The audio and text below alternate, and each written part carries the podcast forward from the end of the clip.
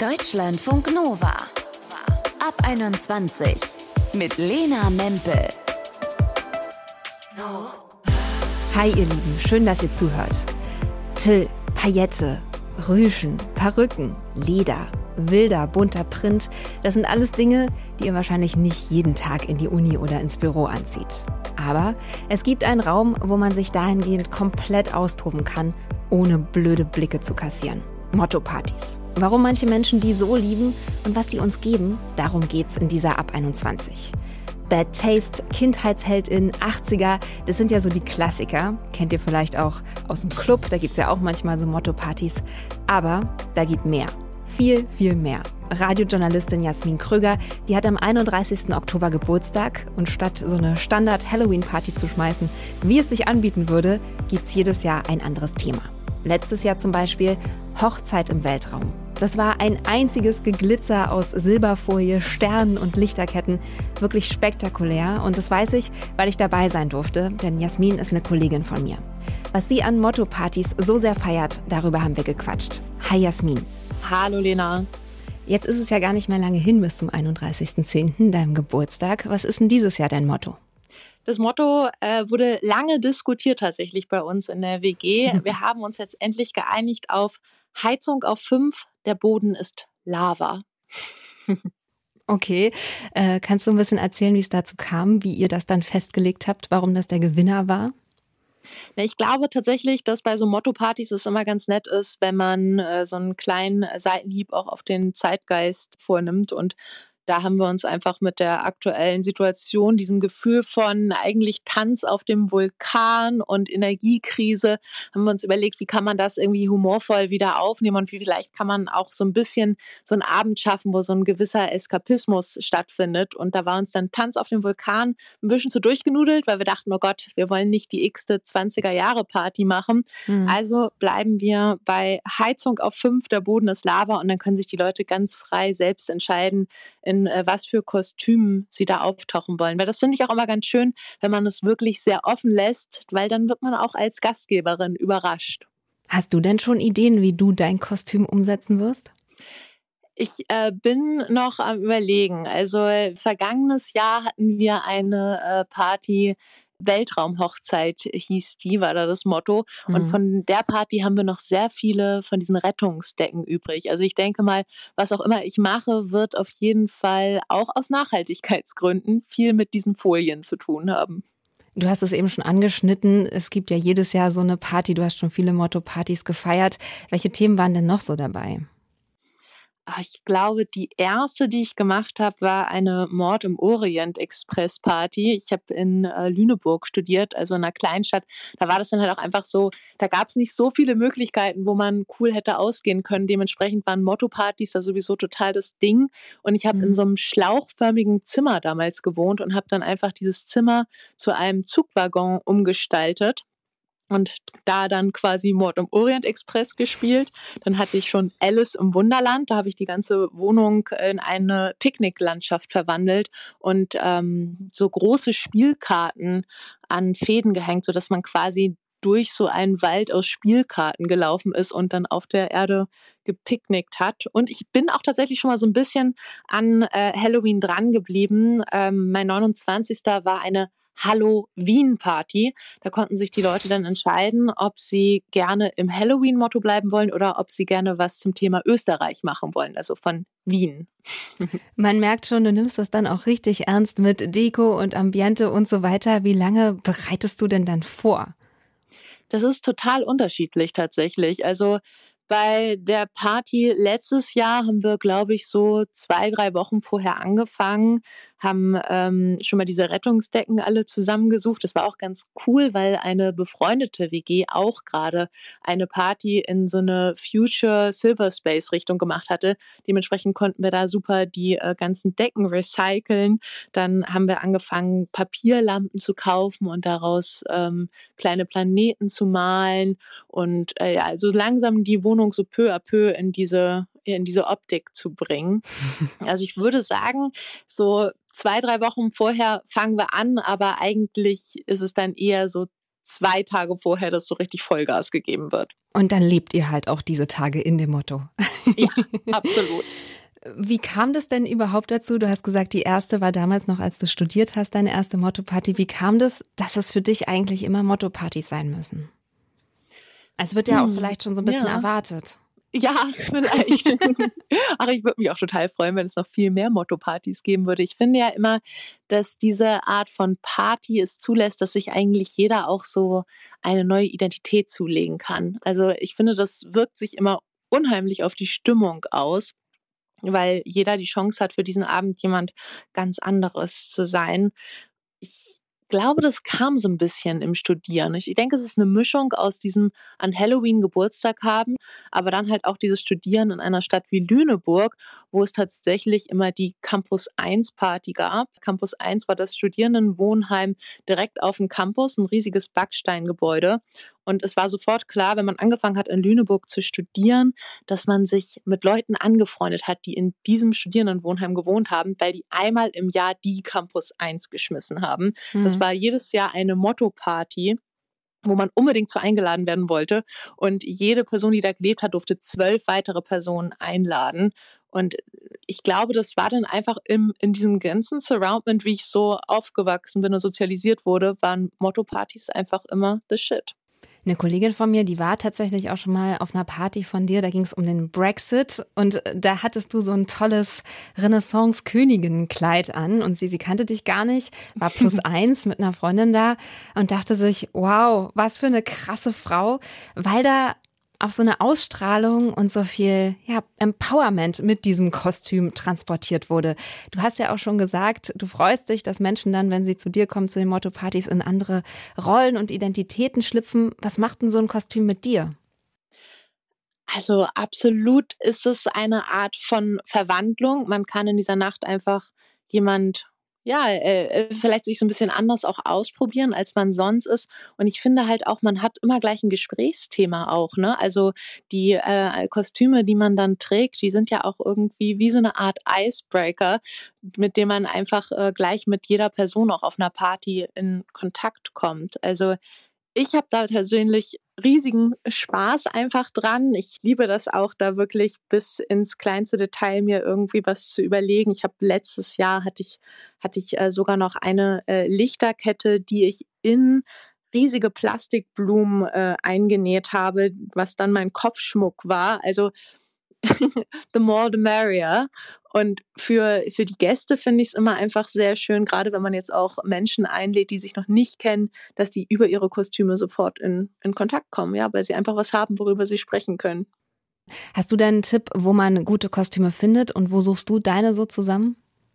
Also über die Jahre hat sich natürlich bei uns ein wahnsinniger Fundus angesammelt. Ich würde gar nicht so in diese klassischen Kostümläden gehen, weil da ist die Qualität auch meistens gar nicht so gut. Das Beste, was man eigentlich machen kann, ist so Second-Hand-Läden durchforsten. Also da bin ich meistens sehr fündig geworden, weil da findet man dann doch das ein oder andere Teil äh, aus vergangenen Zeiten, was dann einfach gleich auch ja, einen ganz anderen Look hat und eine ganz andere Wertigkeit. Würdest du so weit gehen, dass du sagen würdest, Motto-Partys, die sind einfach die besseren Partys?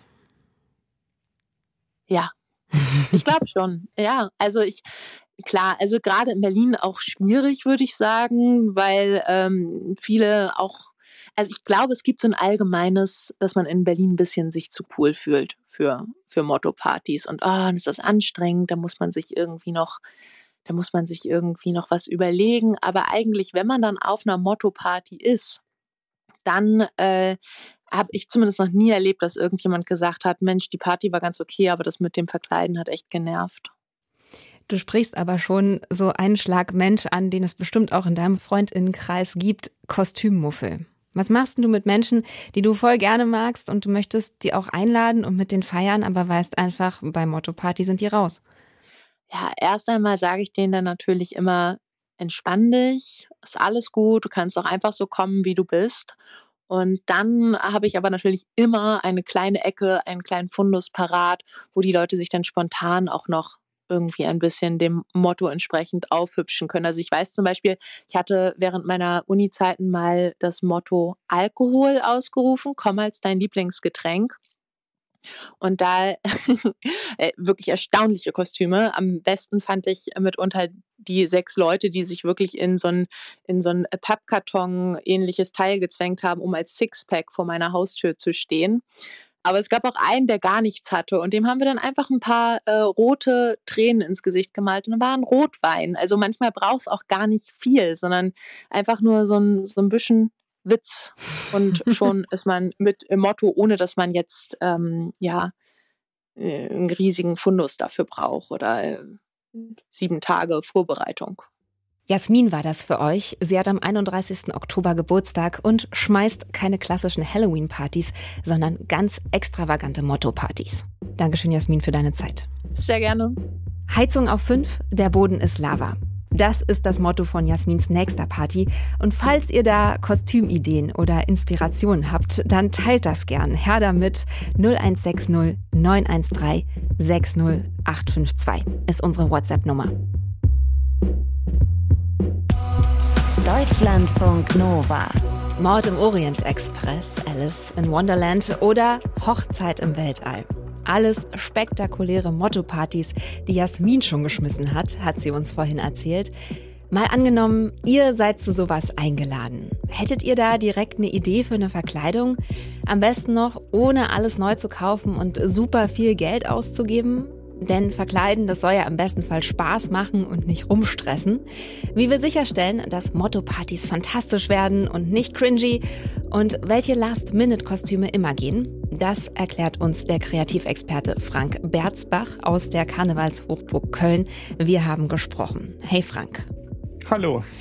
Das mit dem Verkleiden, das fängt ja schon im Kindergarten an und auch Erwachsene, die schmeißen dann gerne 80er-Partys oder verkleiden sich wie irgendwelche Stars, die sie anhimmeln. Sogar Heidi Klum, die schmeißt ja jedes Jahr eine Halloween-Party. Erklär mir mal, warum faszinieren uns Motto-Partys so?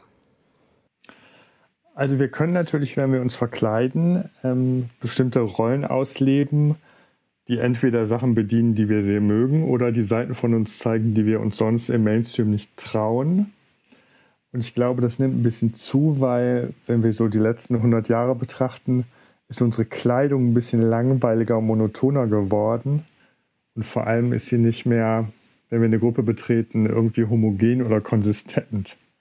Wenn wir so ein Thema haben, dann, dann schwingen sich ja alle so ein bisschen ein ästhetisch auf das, was dieses Thema verlangt. Und das erzeugt in der Gruppe ein besonderes Gefühl auch und so einen ästhetischen Gesamteindruck. Und das ähm, hat einen großen Reiz, glaube ich. Meinst du, dass uns das dann an so einem Abend auch emotional näher zusammenbringt, wenn wir uns alle ähnlich kleiden? Ja, natürlich. Wir werden natürlich anderes Teil einer Gruppe. Ähm, wir unterscheiden ja dann diese Gruppe oder diese thematisch Verkleideten von den nicht Verkleideten. Und dieser Wir-Gruppeneffekt, der ist immer auch psychologisch. Plus der Humor, der damit natürlich dann zusammenhängt, weil wir wissen, wir sind eigentlich kostümiert und nicht jetzt Teil irgendeines Raumschiffs oder irgendeiner Zeit, sondern wir tun nur so. Das ist so ein Lustprinzip, äh, was immer funktioniert. Du hast schon angeschnitten, dass historisch früher eine größere Vielfalt da war, was Kleidung angeht und dass wir uns heute monotoner kleiden. Gab es dann früher gar nicht so eine Lust am Verkleiden, wie du sie heute beobachtest, oder war das historisch schon immer so? Doch, die gab es auch früher. Man, wenn man kunsthistorisch schaut auf die Kleidung, würde man sagen, wir kostümieren uns jeden Tag. Also das ist nicht nur, also so wie wir jetzt die Motto-Party betrachten, so betrachten die Kunsthistoriker die Kleidung an sich, weil jeden Morgen vor dem Kleiderschrank entscheiden wir ja, wer wir sein wollen. Und ich kann mich natürlich jeden Morgen dazu entscheiden, dass ich langweilig und ohne Formbewusstsein mich praktisch anziehe. Aber auch das ist ein Kostüm, so gesehen, wenn man von der Kleidung aus da drauf schaut. Jetzt hatte man früher sehr viel mehr Formbewusstsein und sehr viel mehr Stilfragen und situationsangemessene Kleidung. Deswegen lieben wir ja gerade so bestimmte ältere Serien, die dann so quasi in den letzten, in den Dekaden, sagen wir mal vor 1970 oder vor vor Erfindung von Jeans und Sneakern spielen. Wir feiern diese Ästhetik, weil das sieht unglaublich toll aus. Ja, das so Berlin der 20er oder was auch immer. Und diese Partys zu diesen Themen sind ja auch sehr angesagt, weil Leute sich dann plötzlich so bemühen oder sehen, welchen ästhetischen Gewinn das hat, wenn ich dieses Formbewusstsein wieder mal einführe oder mich darin erprobe. Also ähm, Heute ist so, also gerade in Deutschland, da ist sehr viel laissez-faire. Also nicht mal eine Hochzeit oder die Oper garantiert ja, dass Leute sich quasi angemessener oder so schicker kleiden. Aber das Bedürfnis danach ist, glaube ich, groß, weil wir möchten durchaus mal mutiger sein. Nur wenn du das im Alleingang machst, also wenn du dich jetzt ähm, als Frau ähm, in einer bestimmten Art kleidest und gehst dann vor die Türe, dann wirst du angestarrt und in Deutschland gilt man in der Regel als overdressed, sobald man sich ja irgendwie halbwegs gut kleidet. Ähm, und das verstärkt, glaube ich, so indirekt und unbewusst kulturell diesen Trend, dass man sagt, ja, aber auf der Motto-Party, da darf ich. Hm. Jetzt hast du schon angesprochen, zum einen ist so eine Motto-Party ein Raum, vielleicht auch ein paar Normen, die man in sich trägt, gesellschaftliche Normen mal abzulegen, was auszuprobieren, sich sehr ästhetisch zu kleiden. Es entsteht auch eine andere Gruppendynamik. Auf der anderen Seite sind Verkleidungen ja auch ganz häufig mit Klischees aufgeladen. Also gerade wenn ich mir jetzt so Halloween-Kostüme angucke, die man so kaufen kann oder so, dann sind die ja schon teilweise sehr sexualisiert. Beobachtest du das auch so ein bisschen beim Feiern, dass da doch einige Klischees rauskommen, wenn man sich verkleidet? Also der Umgang mit Stereotypen der macht das Spiel ja aus. Also es gibt zugleich eine Vereinfachung der Rollen wieder und das kann eine Sehnsucht sein. Es gibt bei den verschiedenen Themen jetzt verschiedene ästhetische Niveaus auch. Ich würde sagen, dass jetzt zum Beispiel sowohl Karneval als auch Halloween sind nicht gerade die anspruchsvollen Szenarien für Verkleidung, sondern das ist ja sehr platt auch, was da oft bei rauskommt. Motto-Partys ist schon was anderes, weil die Motti, die wir da haben, die sind dann schon eingegrenzter und die beziehen sich auch nicht auf eine beliebige Verkleidung, sondern das ist ja dann fokussiert, also auf eine Dekade bezogen, auf einen Film bezogen, auf so.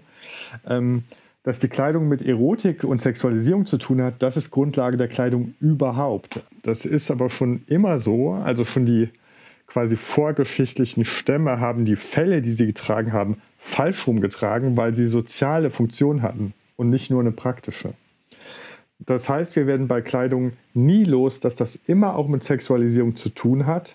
Es ist die Frage, wie explizit ich das betone oder was das in welcher kulturellen Situation denn auch bedeutet.